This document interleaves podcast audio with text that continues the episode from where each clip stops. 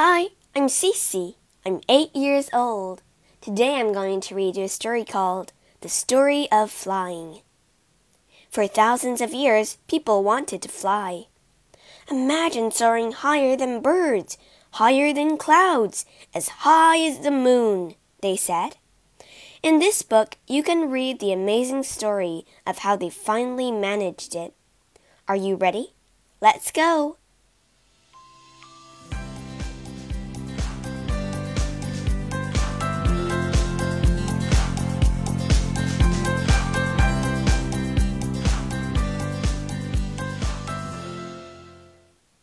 Chapter 1 Into the Sky Not so long ago, people were stuck on the ground. They could only watch as birds soared above them, but some men were determined to fly. In 1487, an Italian inventor named Leonardo da Vinci drew plans for a flying machine. He was sure it would fly. Ha ha, Leo, it's your silliest idea yet but he couldn't build one that worked, so no one believed him. Twenty years later, a man called John Damien decided to copy the birds. I shall fly from Scotland to France, he declared. Wearing a pair of wings made of real feathers, he climbed to the top of a tower. But John Damien didn't reach France. He didn't even reach the next village. Instead, he dived headfirst into a dung heap. A French inventor, Clement Ader, decided to copy bats. He built an enormous pair of bat wings and stuck them to a steam engine, but that didn't work either. Some people attached wings to their bikes.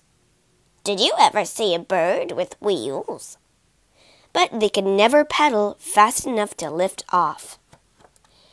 Inventors realized they would need more than a few feathers or a bike to fly. They would need a specially built machine. Is it safe?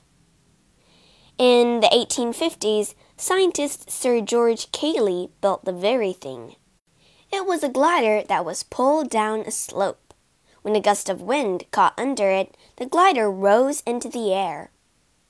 Sir George's coachman sat in the glider for its first flight. He didn't want a second trip. I'm off.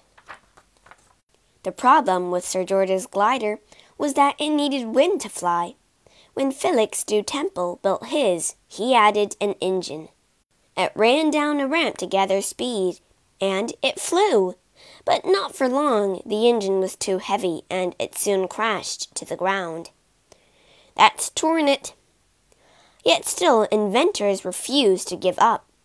One day they were sure someone would build a plane that worked. Chapter 2 The First Plans Wilbur and Orville Wright were brothers who lived in America. They built bikes, but what they really wanted to build were planes. Their first machine was a glider like Sir George's in a strong wind, it could lift off the ground on its own. Orville and Wilbur flew and crashed and flew and crashed, but all the time they were learning about flying. Then they built planes with engines. These had spinning blades called propellers. The blades will push the air back, and that will pull the plane forward. Finally, they had a plane they were sure would fly. They were so excited they tossed coins to see who would fly first. Wilbur won. He crashed. It took two days to fix the plane. Then, on December 17, 1903, it was Orville's turn. Gently, he climbed into the cockpit and started the engine. The plane took off, and it flew. But taking off wasn't as easy as it sounds. The Wright brothers had to build a track and pulley system to help. Weights were fixed to a rope, which was tied to the plane. Hey, you, get off the track! I could use a rope to pull me along. Mechanics started the engine. The weights dropped and the plane shot along the launching track. This helped build up speed to lift the plane into the air. Soon, lots of people were building planes. Most designers used engines developed from cars. In 1909, the world's first ever air show was held in a field near Reims in France. Yes, I made it up here. Look at all those planes still on the ground. Nice tail. How did he ever think that would take off? Although 78 planes took part in the show, only 23 managed to take off. There were all kinds of competitions to see who could fly the highest, longest, or fastest. Henry Farman won the non-stop flying prize. He flew 180 kilometers, 112 miles, in just over three hours without stopping to refuel. The prize of speed went to the Curtiss Golden Flyer, flown by Glenn Curtiss, which reached an incredible 75 kilometers 45 miles an hour. The largest plane at the air show was the Breguet 1. It was as heavy as a full grown horse and as wide as a great white shark from wingtip to wingtip. And they said it was too heavy to take off. Many pilots had built their own planes using a wood or metal frame which they covered in cloth, and most of them had stuck to the Wright brothers' tried and trusted design, the biplane. You can't be two wings on each side. But the star of the Reims Air Show was the pilot Louis Blériot. Only a month earlier, he had flown his single winged monoplane across the English Channel and won 1,000 pounds. Eleventh time luck. He had set off from a field in France at dawn, excitedly climbing into the cockpit of his Blériot XI. It was the eleventh plane he built. Half an hour later, he'd landed in Dover in time of breakfast. For a while, the excitement of flying shocked the world. But by 1914, planes were no longer so new. Besides, with the First World War breaking out, people had other things on their minds. Pilots began to fly spying trips across enemy land. Later, they even thought each other in mid-air, though some pilots didn't have much to attack with. We need planes built for fighting, they cried. So plane builders stuck guns on the front. They went on to build bombers, planes with guns that could drop bombs too. Ready, aim, fire! Boom! In Italy, plane designers built Caprons, which were enormous bombers. These had guns on the back as well as the front and carried enough fuel to fly all day. They also had flaps on the wings and three extra rudders on the tail all to help the pilot steer as he soared over enemy land. Caprons are good, thought Anthony Fokker in Holland, but I can build better. And he produced a triplane with three wings on each side. Not only could it turn more quickly, it was an incredibly fast flyer. You'll never catch me! I want one, cried the Red Baron, who was a terrifying German pilot. He went on to shoot down a record 80 enemy planes from his Fokker triplane. Chapter 3 A Lot of Hot Air. Triplanes were only the start. Over the next 40 years, all kinds of planes were built. Several were so ridiculous they didn't last long. But planes weren't the only way to fly. Like the first plane, the first hot air balloon was invented by brothers the Montgolfiers, who were French, noticed that hot air rises. They had the idea of trapping it in a big bag, which would then float up. They filled their first balloon by holding it over a fire. Their second balloon even had passengers a duck, a rooster, and one very scared sheep. Soon the Montgolfiers had built a balloon large enough to carry people. They put a fire in the base to keep the air in the balloon hot. Then, in 1804, a balloon maker took the sea to the skies, building a balloon shaped like a giant fish. The captain kept it level by sliding a weight along the rope. I've heard of flying fish, but that's ridiculous. The first balloon to cross the channel had wings, but they didn't really work, and it was a much colder trip than Louis Blériot's. I'm f- f- freezing. The pilots worried they'd crash. We have to make the balloon lighter, shouted one in a panic.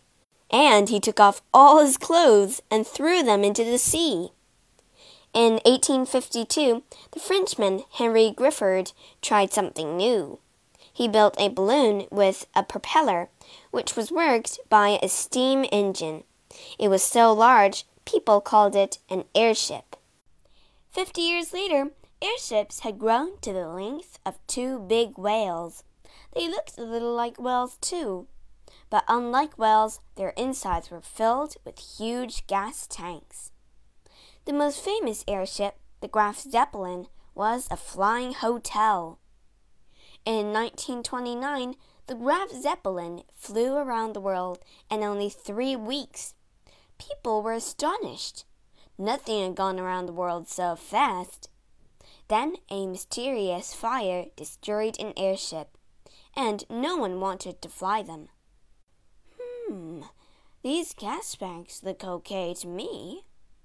Besides, there was another invention that was much more fun. Chapter 4 Helicopters Flyers in France had combined a plane with a balloon. The result had an engine like a plane, but rotor blades rather than wings, so it rose in the air like a balloon. They had invented the helicopter. In 1907, Paul Cornu made the world's first helicopter flight, but as he was only in the air for 20 seconds and didn't even rise as high as a man, most people missed it. Over 30 years went by before a helicopter flew properly. In 1979, Igor Sikorsky built his VS 300 in America, and in 1940 he managed to fly it. Igor's next helicopter, the R 4, had space for two passengers. This so impressed the American Navy, they started to build R 4s to use in the Second World War. Helicopter designers went on to experiment with two rotor blades. These helped make the helicopter more stable. It could also lift more, like the Chinook, which can carry up to 44 passengers. Today, helicopters aren't only used by armies and navies. They might be used to help the police keep an eye on traffic, or to rush a sick person to the nearest hospital. Can you go any faster? They're even used to chase escaping criminals, and not only in movies. One helicopter has been made to lift vast loads too heavy for trains or trucks. The Sky Crane which is half copter, half crane, can lift loads weighing as much as a house. Hey, when I said I wanted to move the house, I meant. Chapter 5 Flying for Fun. Just 100 years after the Wright brothers' flight, planes, balloons, and helicopters filled the sky. Massive airports have been built to copy with the hundreds of planes which fly all over the world. Thousands of passengers board planes every day for work or travel, but many people also fly planes and gliders themselves for fun. Gliders are light and very small inside. They also have no engine, which is the only thing they have in common with Sir George Cayley's machine. It's a tight fit, but I love it. To fly glider, you must first be launched into the air. The easiest way to do this is to get a tow from a friendly plane. When the pilot is high enough, he'll release the tow rope and you'll be along in the sky. Gliders float on columns of warm air. After rising on one, pilots lower their gliders and race down to the next. Pilots not only take maps, they take plenty of food and drink on a trip. If they find enough warm air to glide on, a flight can last all day. Hmm, where did I put those sandwiches? But gliding can be tricky. It's also expensive, so many people go hang gliding instead. The very first hang glider was invented by an American, Francis Rogallo. In the 1960s, his Regalo wing is actually strapped to a flyer who runs down a hill to take off. Look out, bird! That was a near miss. Modern hang gliders have thin nylon wings that trap air underneath them to fly. With a strong enough wind, a flyer can stay up in the air for hours. Even if you don't like heights, you can still enjoy flying. Ever since Rimac, air shows had given plenty of opportunities for pilots to perform amazing stunts. Some pilots roll their planes all the way over. Inside the cockpit, the pilot has a very strange view of the Earth. A popular trick that's almost as old as the Wright brothers' first plane is wing walking. It's also as nearly as dangerous. And I thought tight drops were high. Flying low is dangerous too, but pilots sometimes fly low down to display their control skills. The most experienced flyers can come so close to the ground their propellers cut through tape.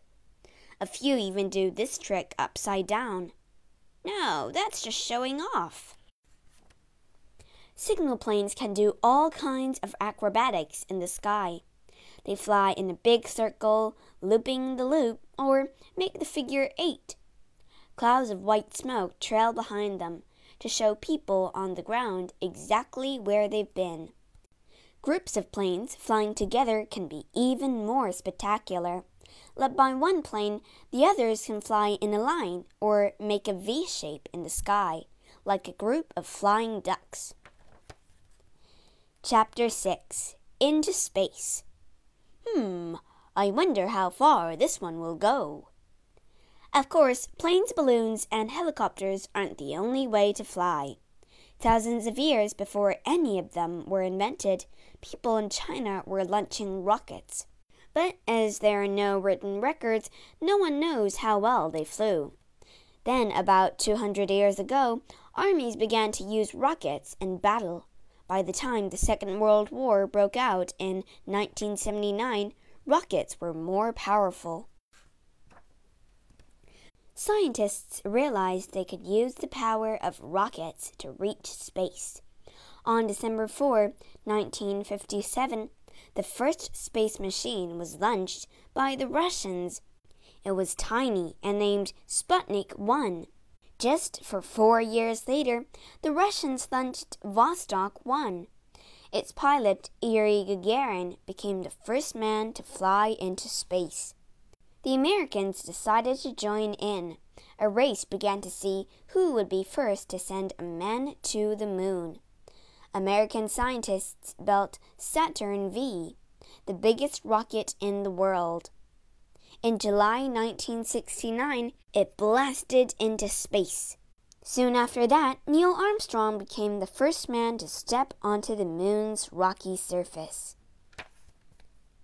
Most of Saturn V was made up of booster engines. It needed vast mountains of power to blast itself into space. The astronauts were squashed into the tiny command module at the rocket's tip. The booster engines fell away as the rocket flew higher.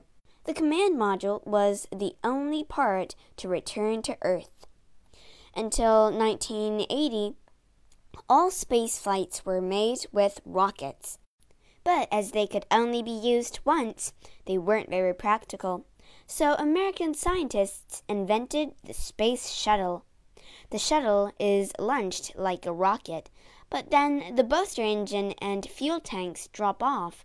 The shuttle's engines take over, and it flies like a plane. Today, shuttles carry astronauts and scientists into space to repair satellites and carry out experiments. People often live and work on them for months at a time. Shuttles have also been used to put giant telescopes in space. As you read this, astronomers are learning more about parts of the universe millions of miles away, places that people may even fly to one day.